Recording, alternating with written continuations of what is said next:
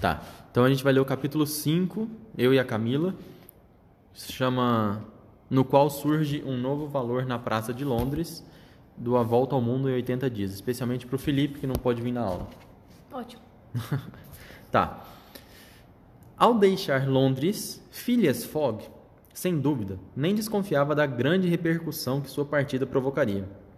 A notícia da aposta se espalhou primeiro no Reform Club e produziu uma grande agitação entre os membros do respeitável círculo. Em seguida, do clube, a agitação passou para os jornais por intermédio dos repórteres e dos jornais ao público de Londres e de todo o Reino Unido. A questão da volta ao mundo foi comentada, discutida, dissecada com tal paixão e entusiasmo que parecia se tratar de um novo caso Alabama. Depois a gente pode até procurar o que é o caso Alabama. Tem aqui na nota de rodapé. Mas, para não demorar muito, vamos passar.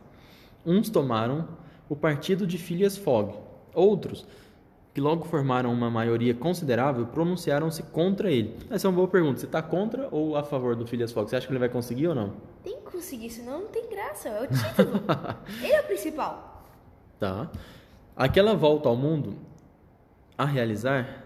Bom, aquela volta ao mundo a realizar, a não ser em teoria e no papel, naquele mínimo tempo, com os meios de transporte disponível, disponíveis, era não só impossível, era insensata, era o que todo mundo estava dizendo. O Times, o Standard, o Evening Star, o Morning Chronicle, todos são jornais, e 20 outros jornais de grande publicidade declararam-se contra Mr. Fogg. Somente o Daily Telegraph o apoiou, em certa medida. Phileas Fogg, em geral, foi chamado de maníaco, de louco, e seus colegas do Reform Club foram, foram criticados por terem aceitado aquela aposta, que denunciava um enfraquecimento das faculdades mentais de seu autor. O que é enfraquecimento das faculdades mentais? Enfraquecimento eu sei.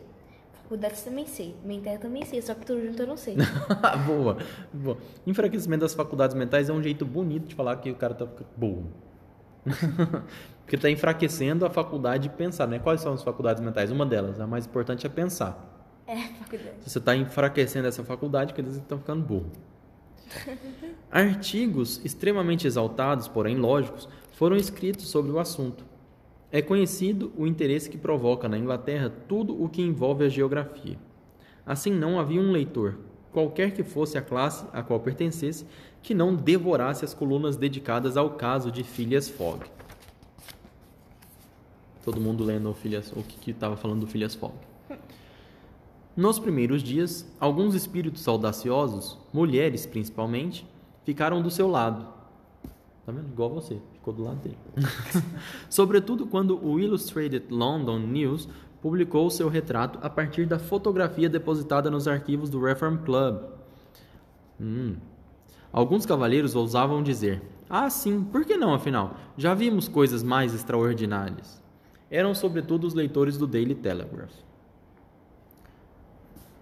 Foi então que um longo artigo saiu em 7 de outubro no Boletim da Sociedade Real de Geografia, tratando a questão sob todos os pontos de vista e demonstrando claramente a loucura do empreendimento. De acordo com ele, tudo estava contra o viajante: obstáculos humanos, obstáculos naturais. Para ter sucesso no projeto, era necessário admitir um, uma conformidade milagrosa dos horários de partida e de chegada. Conformidade esta que não existia, que não podia existir. A rigor, e na Europa, onde os percursos são de distâncias relativamente medianas, pode-se contar com a chegada dos trens num horário fixo. Porém, quando levam três dias para atravessar a Índia, sete dias para atravessar os Estados Unidos, seria possível basear em sua exatidão os elementos de tal problema? Você entendeu? Precisa ser tudo regradinho. Se alguma coisa der errado, ele já perdeu. É, é bem tipo. É, ele, tipo, ele é uma viagem, mas não é uma viagem, né?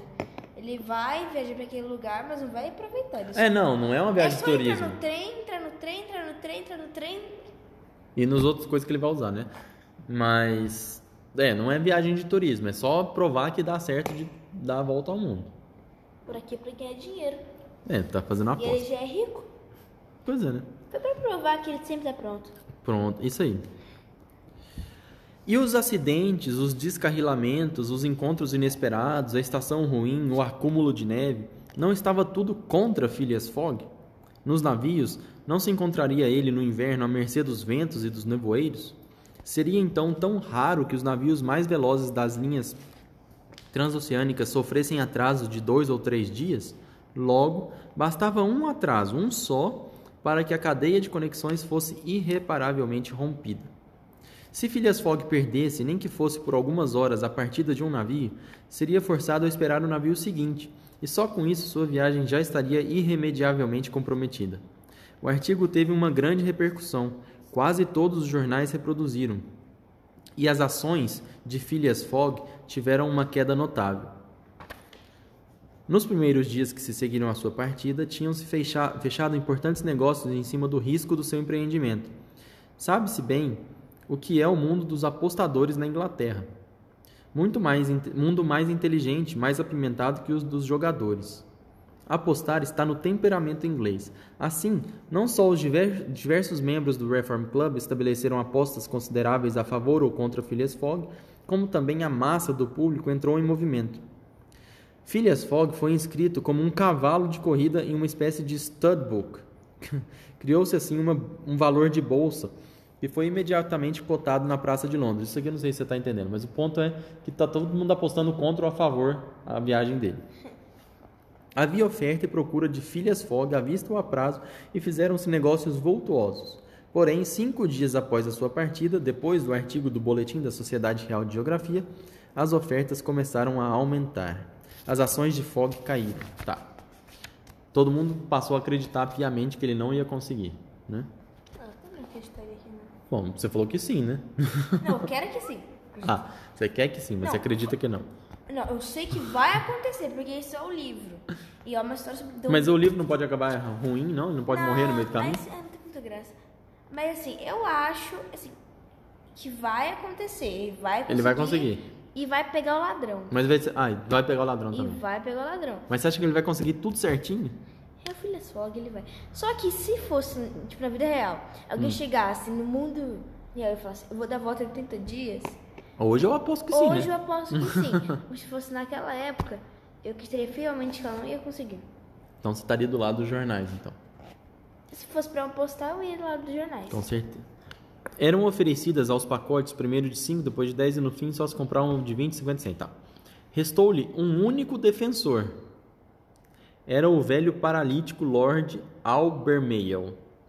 O honrado gentleman, preso à sua cadeira, teria dado sua fortuna para poder dar a volta ao mundo, nem que fossem dez anos, e apostou cinco mil libras a favor de Phileas Fogg. E quando, junt, juntamente com a tolice do projeto, lhe demonstravam sua inutilidade, contentava-se em responder: Se é factível, é bom que seja um inglês o primeiro a fazer. Assim, como dizíamos, os partidários de Phileas Fogg rareavam cada vez mais. Todo mundo, e não sem razão, colocava-se contra ele. Só o conseguiam a 150, 200 por um. Isso aqui é uma coisa de aposta. E foi então que, sete dias após sua partida, um incidente completamente inesperado fez com que não o conseguissem mais de forma alguma. Naquele dia, às nove da noite, o diretor da Polícia Metropolitana recebeu um telegrama assim formulado: Suez para Londres. Diretor de Polícia Rowan Administração Central, Scotland Yard. Persigo ladrão do banco, Phileas Fogg. Enviar sem demora mandado de prisão para Bombaim, Índia Britânica. O efeito do telegrama foi imediato. O respeitável gentleman desapareceu para dar lugar ao ladrão de banco. Sua fotografia, arquivada no Reform Club com a de seus colegas, foi examinada reproduzia traço por traço o homem cuja descrição tinha sido fornecida pelas investigações. Tá brincando que roubou. Não, nossa. Foi lembrado o que o estilo de vida de Phileas Fogg tinha de misterioso, seu isolamento, sua partida súbita, e pareceu evidente que aquela figura, usando o pretexto de uma viagem ao redor do mundo e sustentando-o com uma aposta insensata, não tinha outro objetivo senão despistar os agentes da polícia inglesa. Faz sentido, pelo menos? Faz, faz sentido, faz. Sim, faz sentido.